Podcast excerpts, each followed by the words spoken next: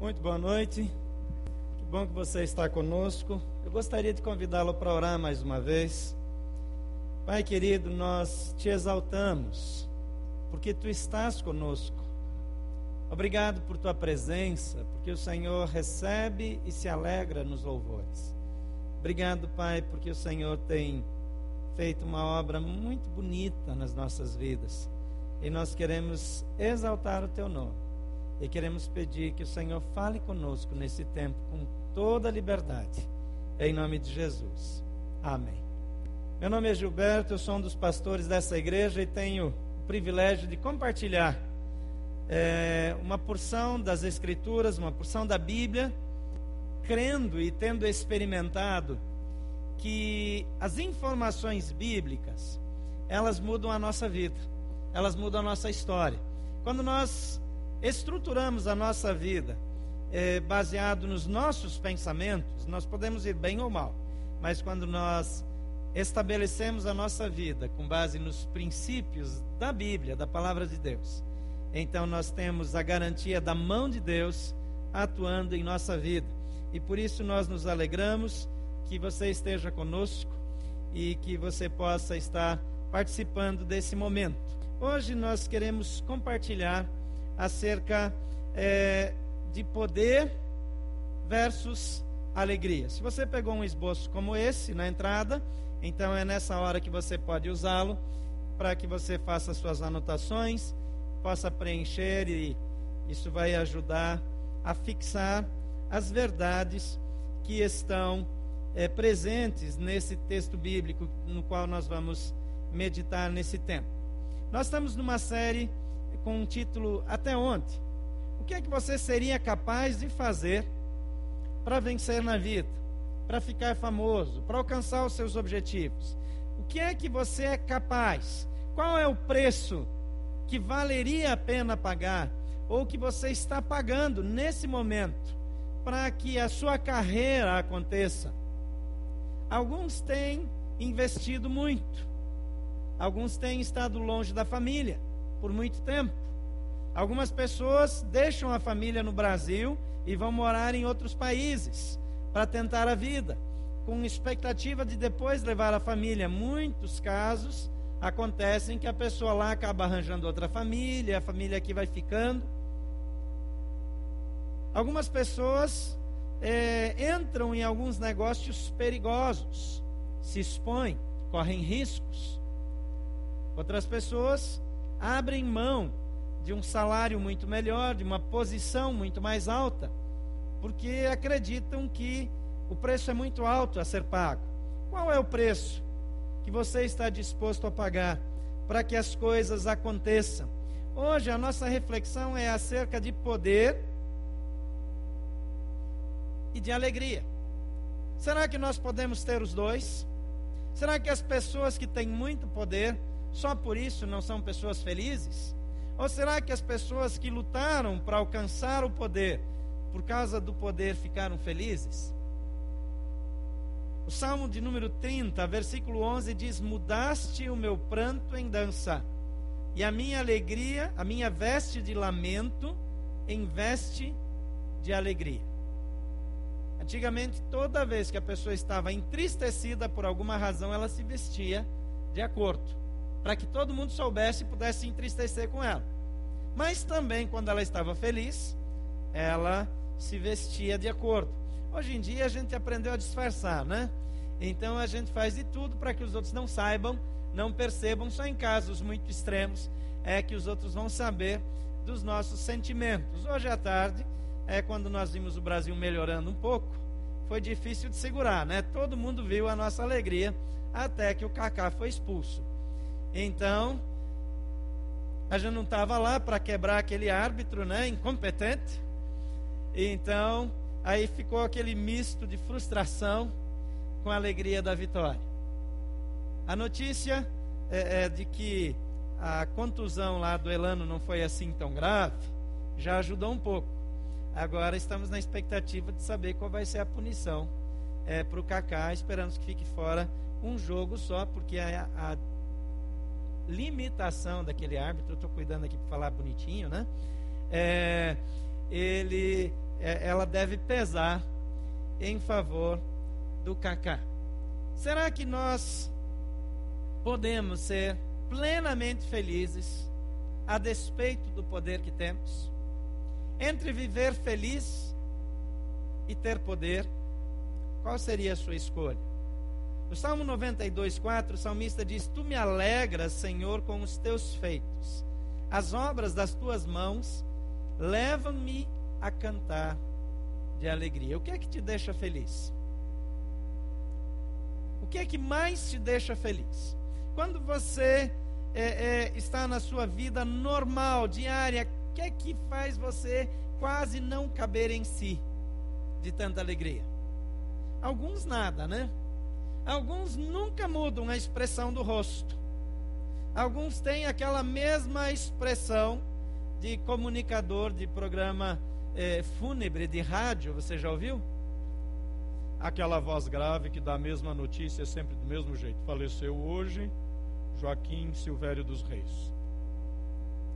Mas se ele fosse dizer o avião vai partir às 19h30, seria o mesmo tom. É tudo igual.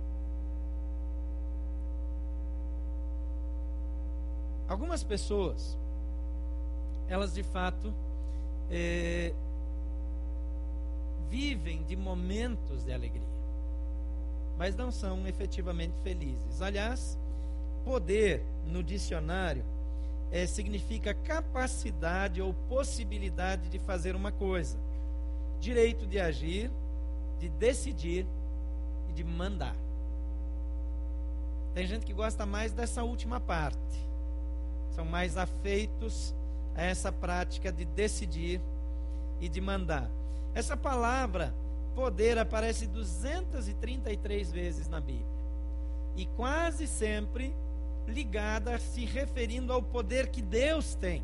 Mas fala também do poder dos reis e por aí vai. Já a palavra alegria no dicionário significa forte impressão de fazer, de prazer causada pela posse de um bem real ou imaginário. Tem gente que é sempre imaginário, né? Pular de alegria, júbilo, contentamento, tudo o que alegra e contenta. Existe alguma coisa que você, ao imaginar, nem chegou ainda, nem aconteceu, já te faz feliz? Deveria existir. Tem várias coisas que têm esse poder. Se você é alguém que tem um relacionamento pessoal com Jesus, por exemplo, você pode ficar muito feliz de saber que um dia Jesus vai vir buscar você e você vai morar no céu para sempre. Agora, se você não tem essa certeza, é melhor não pensar muito no assunto, porque você vai ficar meio deprimido. A insegurança afeta muito. Agora, tem coisas mais simples. Tem alguém que está com a data de casamento marcada aqui? Tem alguém? Quantos dias faltam? 20 dias. Ah, essa está fácil, né? Está muito fácil. Mas tem gente que sabe assim: 322 dias, 6 horas e 14 minutos.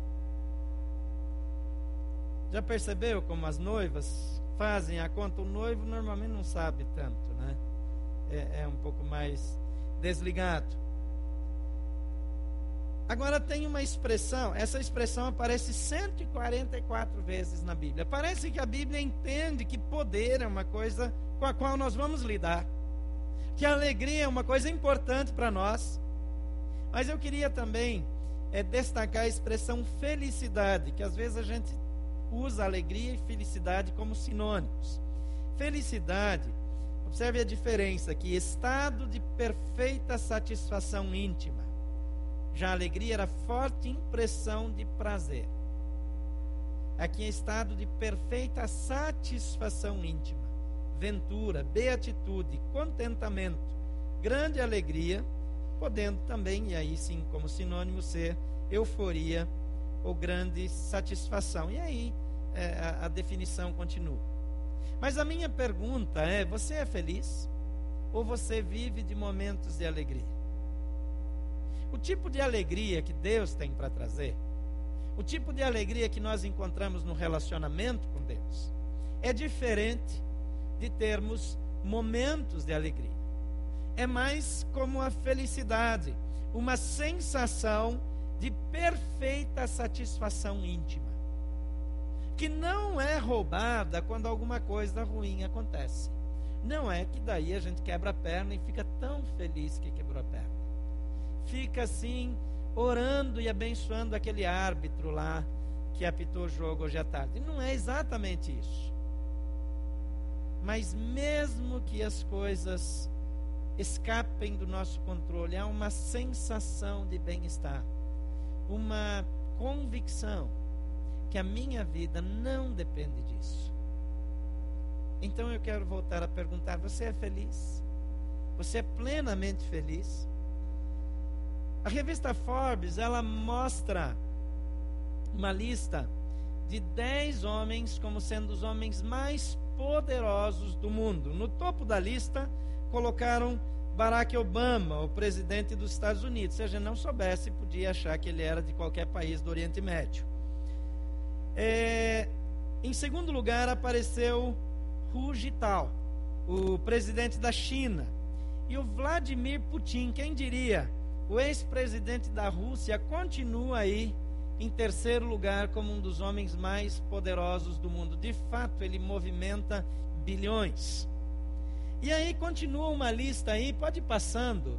Alguns homens, o, o presidente do, do Fed, né, do, do, do banco, aquele banco poderoso, os criadores do Google e mais alguns aí, Carlos Lin, um mexicano cheio de dinheiro, né? É, esse Rupert Murdoch, é, dono é, é, é, da, da maior empresa de comunicação do mundo, e por aí vai. Agora, esses homens, e lá em décimo lugar só, mas ainda em décimo lugar, apareceu o nosso amigo Bill Gates. Agora, eu vi alguns desses homens em entrevista, e dois deles eu ouvi responder, responderem uma pergunta mais ou menos o que você mais gostaria de ter na vida. E os dois disseram de ser feliz. Dois dos dez homens mais poderosos do mundo.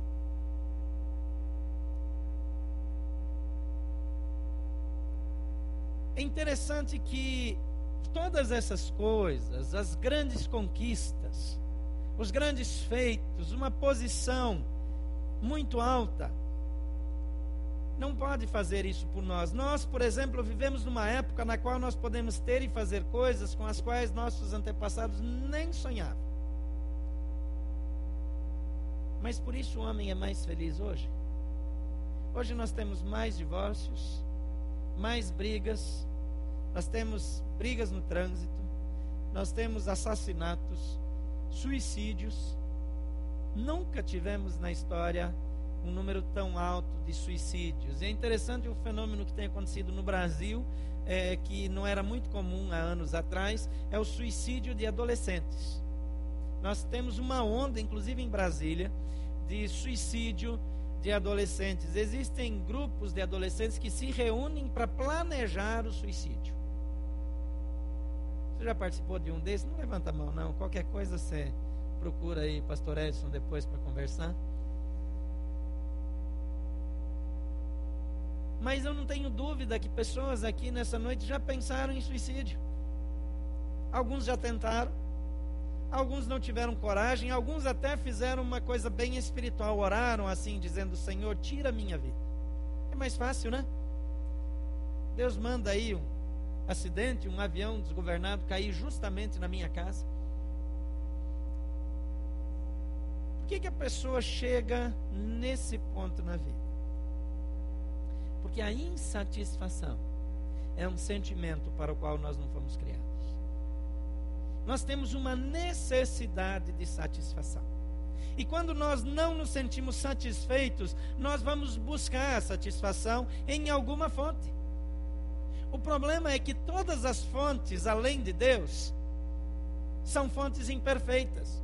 Se você buscar em outra fonte que não seja o Senhor, você não vai se satisfazer, você vai ter momentos de satisfação, mas vai experimentar a insaciabilidade e vai continuar insatisfeito, continuar infeliz. E depois vai precisar de novas estratégias para que a sua vida fique melhor. Alguns decidem trabalhar mais. Alguns decidem comprar mais. Algumas pessoas se armam de um cartão de crédito e vão para os shopping centers e aí é pobre de quem vai receber aquela fatura depois. Há um texto em Eclesiastes, no capítulo 5, versículo 10 até o versículo 20. Você pode acompanhar aqui no multimídia. O texto diz assim: Quem ama o dinheiro jamais terá o suficiente. Quem ama as riquezas jamais ficará satisfeito com seus rendimentos. Isso também não faz sentido. Quando aumentam os bens, também aumentam os que, o, que os consomem. E que benefício trazem os bens a quem os possui, se não dar um pouco de alegria aos seus olhos? O sono do trabalhador é ameno. Quer coma pouco, quer coma muito. Mas a fartura de um homem rico não lhe dá tranquilidade para dormir. Há um mal terrível que vive debaixo do sol. Riquezas acumuladas para a infelicidade do seu possuidor. Se as riquezas dele se perdem num mau negócio, nada ficará para o filho que lhe nascer. O homem sai nu do ventre de sua mãe, e como vem, assim vai. De todo o trabalho em que se esforçou, nada levará consigo. Há também outro mal terrível. Como o homem vem, assim ele vai. E o que obtém de todo esforço em busca do vento, passa toda a sua vida nas trevas com grande frustração, doença e amargura. Assim descobri que para o homem o melhor e o que mais vale a pena é comer, beber e desfrutar o resultado de todo o esforço que se faz debaixo do sol durante os poucos dias de sua vida que Deus lhe dá. Pois essa é a sua recompensa.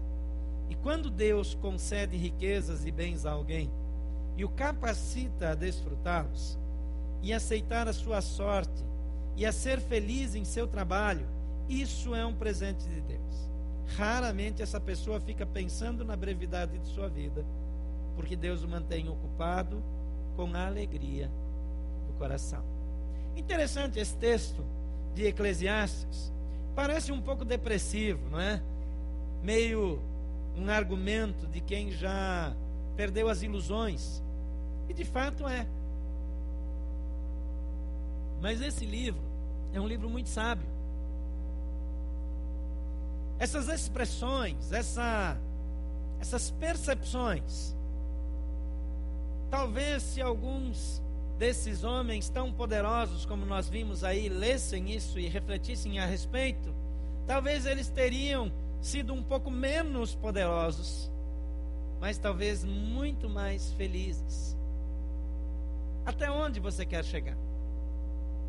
Eu quero apresentar, com base nesse texto, alguns princípios que podem ajudá-lo a usar tanto o poder quanto a alegria em seu favor. Em primeiro lugar, você precisa reconhecer, preencha aí no seu esboço, que a alegria das riquezas, ou baseada nas riquezas, é incapaz de satisfazer a alma humana. É incapaz de satisfazer. Versículo 10 que nós lemos diz: Quem ama o dinheiro jamais terá o suficiente. Quem ama as riquezas jamais ficará satisfeito com os seus rendimentos. Isso também não faz sentido. Você já percebeu que parece que a coisa é, é, é viciante? Se alguém começa a investir na bolsa e começa a ganhar dinheiro agora, está um período perigoso, né? As pessoas estão com receio de investimentos principalmente investimentos de curto prazo, de alto risco. Mas quando a pessoa ganha algum dinheiro, ela quer mais e mais. E não é problema ser um bom investidor. Não tem nada errado se você tem habilidade para ganhar dinheiro. Esse não é o ponto. O problema aqui é o amor, o apego a isso. Quando eu me apego eu fico com problemas. Porque por mais que eu conquiste, isso não me trará felicidade. Qual é a fonte que você tem buscado felicidade? Dinheiro é também sinônimo de poder. Quem tem, pode. Contrata, determina. Isso seduz algumas pessoas. Segunda coisa aqui nesse texto é que influências e posses não garantem realização efetiva. O texto, o versículo seguinte diz: quando aumentam os bens, aumentam também os que os consomem. Você já percebeu isso? Agora você tem mais, tem mais gente vivendo do que você tem. Tem mais gente que depende de você, são mais funcionários, são mais pessoas. Antes você tinha um nível de necessidades, agora você tem outro. Antes você vivia com algumas coisas e dava para viver bem. Agora você precisa de outras coisas. Então cresce a sua preocupação, a sua responsabilidade, aumentam os que os consomem. E que benefício trazem os bens a quem os possui, se não dar um pouco de alegria aos seus olhos? De vez em quando ele olha para sua casa, ou olha para os seus carros, que ele não tem condições de dirigir todos. É interessante como às vezes nós nos perdemos quando nós temos muito. Tem um amigo que ganhou muito dinheiro e veio de uma família pobre. O pai era trabalhador, trabalhou duro mas era um homem temente a Deus, um homem cristão e um homem que, com o pouco que ganhava, ele tinha boas noções de administração. Então ele sempre conseguiu suprir bem a sua casa, dar educação para os filhos. Todos os filhos estão bem, mas um ficou milionário. E ele construiu muito, em muitos lugares. O dinheiro dele está quase todo aqui no Brasil, é, não todo, mas ele chegou uma época que ele tinha mais de 30 carros. E ele nem sabia que carros ele tinha, ele nem sabia porquê, mas quando ele via um carro que era muito caro e que alguém tinha um carro daquele, ele comprava um mais caro.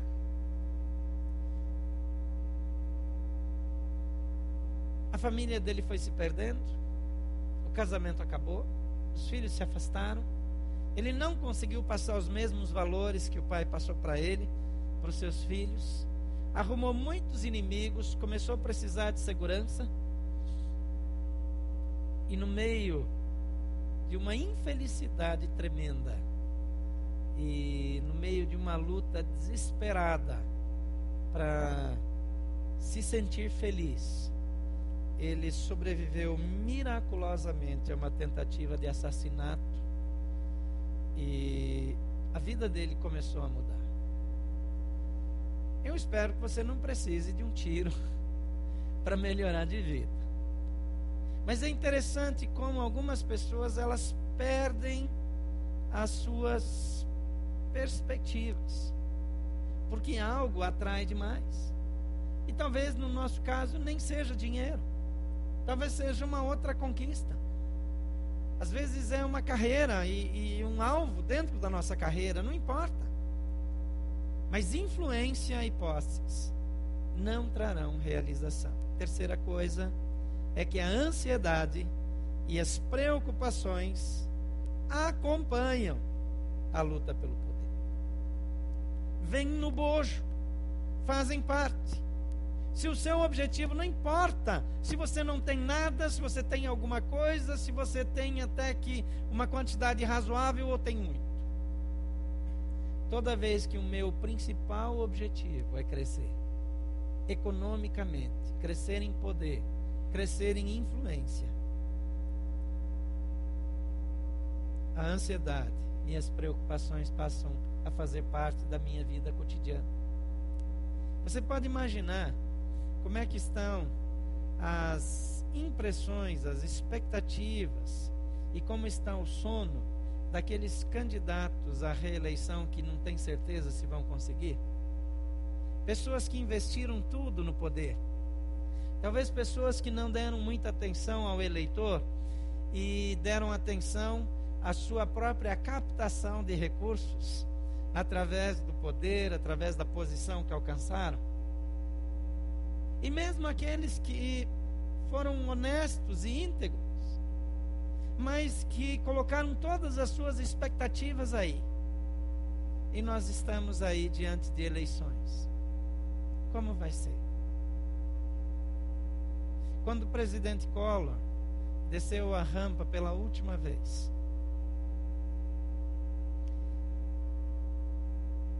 ele fez um pedido ao piloto do helicóptero que sempre levava ele de um lugar para o outro, para dar uma última volta, um, sobrevoo sobre Brasília de despedida. Sabe qual foi a resposta que ele recebeu? Não tem combustível, senhor presidente. Quando o poder acaba, acaba tudo. Como vai ser o dia seguinte? O sono, diz o versículo 12, do trabalhador é ameno, quer coma pouco, quer coma muito. Mas a fartura de um homem rico não lhe dá tranquilidade para dormir. Em outras palavras, não é a fartura e a abundância das conquistas que farão de nós pessoas tranquilas, calmas, sem preocupações. Por mais alto que você voe, por mais alto que você suba, se a sua tranquilidade depender das conquistas, você será infeliz. Em quarto lugar, somente Deus capacita o homem a viver feliz. E é isso que eu tenho tentado compartilhar com você. Ter dinheiro não é ruim, não ter dinheiro não é ruim, ter algum poder não é ruim, mas não ter também não. Você não depende de poder para ter alegria. Poder ele tem um, uma capacidade perturbadora. Se você tem muitas responsabilidades e você tem muitos colaboradores e eles não correspondem às suas expectativas, isso pode aumentar a sua ansiedade, dar desconforto, causar perturbações. Agora, Deus, Ele nos capacita a viver felizes em qualquer circunstância. Versículo 19 e 20 diz: Quando Deus concede riquezas e bens a alguém e o capacita a desfrutá-los, a aceitar a sua sorte e a ser feliz em seu trabalho, isso é um presente de Deus. Raramente essa pessoa fica pensando na brevidade da sua vida, porque Deus o mantém ocupado com alegria no coração. Tá bom assim para você? Quando Deus entra no processo, Ele nos mantém com o coração alegre. Nós vamos continuar tendo problemas, a vida vai continuar sendo curta, nós vamos morrer. Você sabe disso, não sabe? Você já deu essa notícia para alguém hoje? Não, não precisa dar agora também. Tem gente que gosta muito de chegar para alguém e dizer: Ó, oh, você vai morrer, viu? Calma aí, tá tudo bem, viu? Não vai ser agora.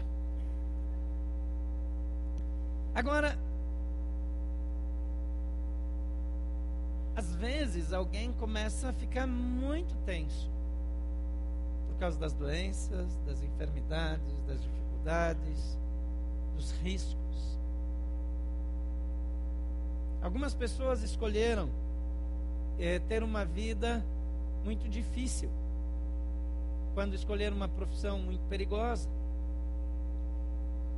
Outro dia eu li acerca de um juiz que ele enfrentou é, o narcotráfico, se tornou famoso, foi para a televisão, dá entrevista toda hora, mas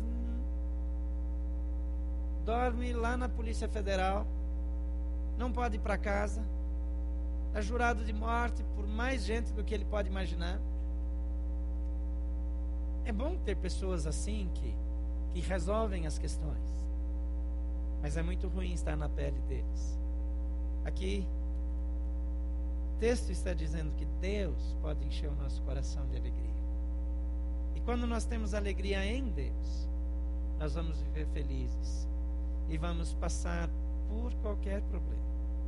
E em último lugar, Jesus Cristo é a fonte da verdadeira satisfação.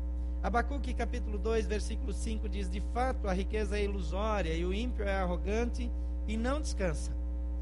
Ele é voraz como a sepultura e como a morte, nunca se satisfaz. Apanha para si todas as nações e ajunta para si todos os povos.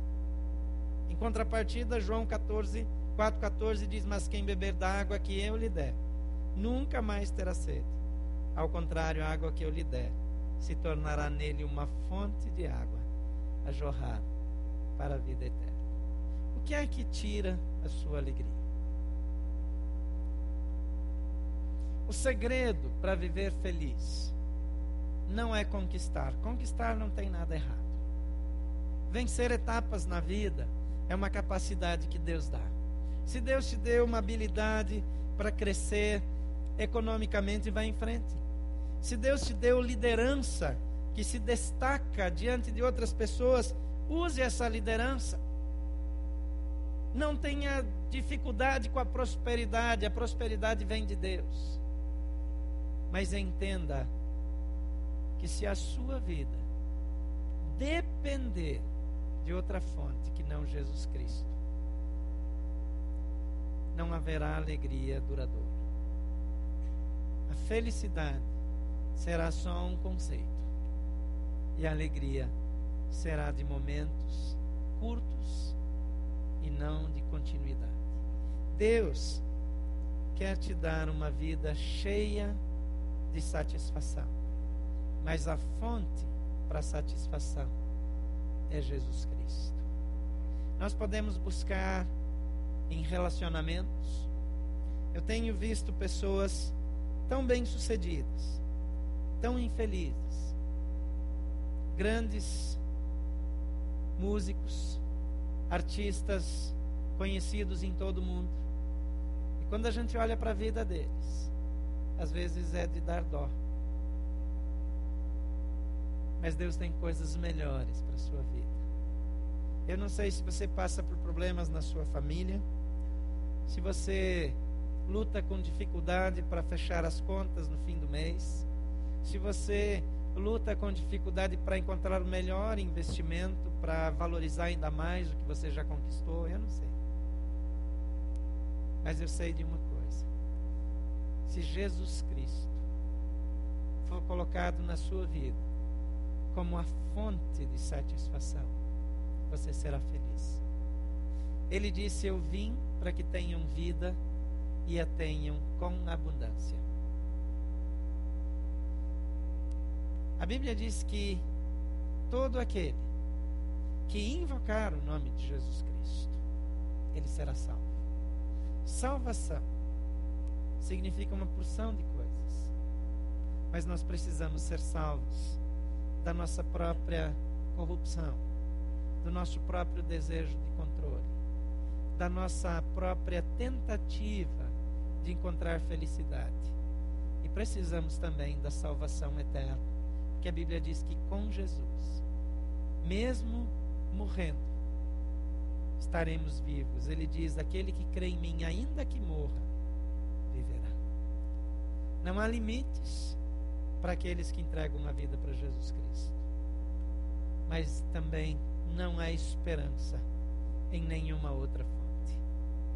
Por mais que você cresça, sem Jesus, você é digno de. Porque Jesus Cristo é o único que muda, que alegra e que completa a vida do ser humano. Eu gostaria que você fechasse os seus olhos e refletisse por um momento comigo. Eu volto para a pergunta do início: você é feliz?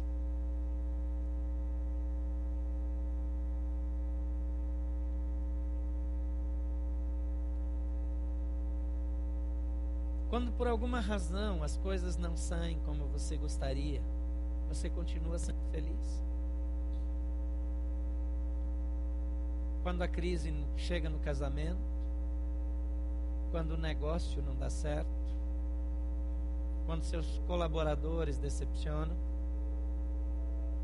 quando seus filhos causam preocupação, quando seus pais se tornam incompreensíveis, inacessíveis, quando o resultado do concurso é frustrante, quando o objetivo não é alcançado. Jesus diz: Venham a mim todos vocês que estão cansados, estão sobrecarregados, eu vos aliviarei. Tomem sobre vocês o meu jugo, que é suave, e o meu fardo é leve, e aprendam de mim, porque eu sou manso e humilde de coração, e vocês encontrarão descanso para suas almas. Talvez você chegou aqui cansado, cansado de lutar. Talvez hoje mesmo teve problemas em casa. Talvez mesmo depois da vitória do Brasil, você tem que voltar para a realidade de que amanhã você não sabe como vai ser o seu dia. Não sabe como resolver. Entrega o teu caminho ao Senhor. Confia nele. E o mais ele fará.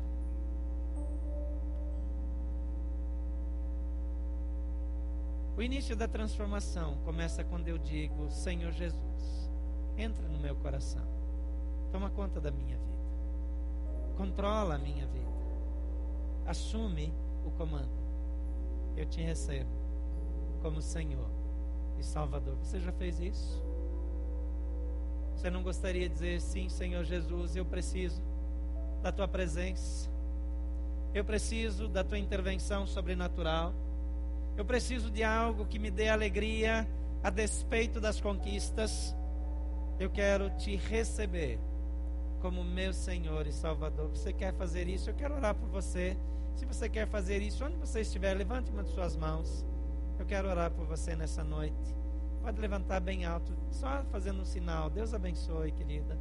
Pode levantar sua mão e dizer: Eu quero, Jesus. Deus abençoe. Pode levantar dizendo: Eu quero, eu preciso. Eu quero que Jesus entre no meu coração. Pode levantar sua mão a mais alguém. Já vi a senhora também, Deus abençoe. Pode baixar sua mão. Diga eu quero, eu recebo Jesus como Senhor, como Salvador, como dono que transforma. Há mais alguém? Pode levantar sua mão, faça um sinal. Eu quero incluir você na minha oração. Deus abençoe sua vida. Há mais alguém?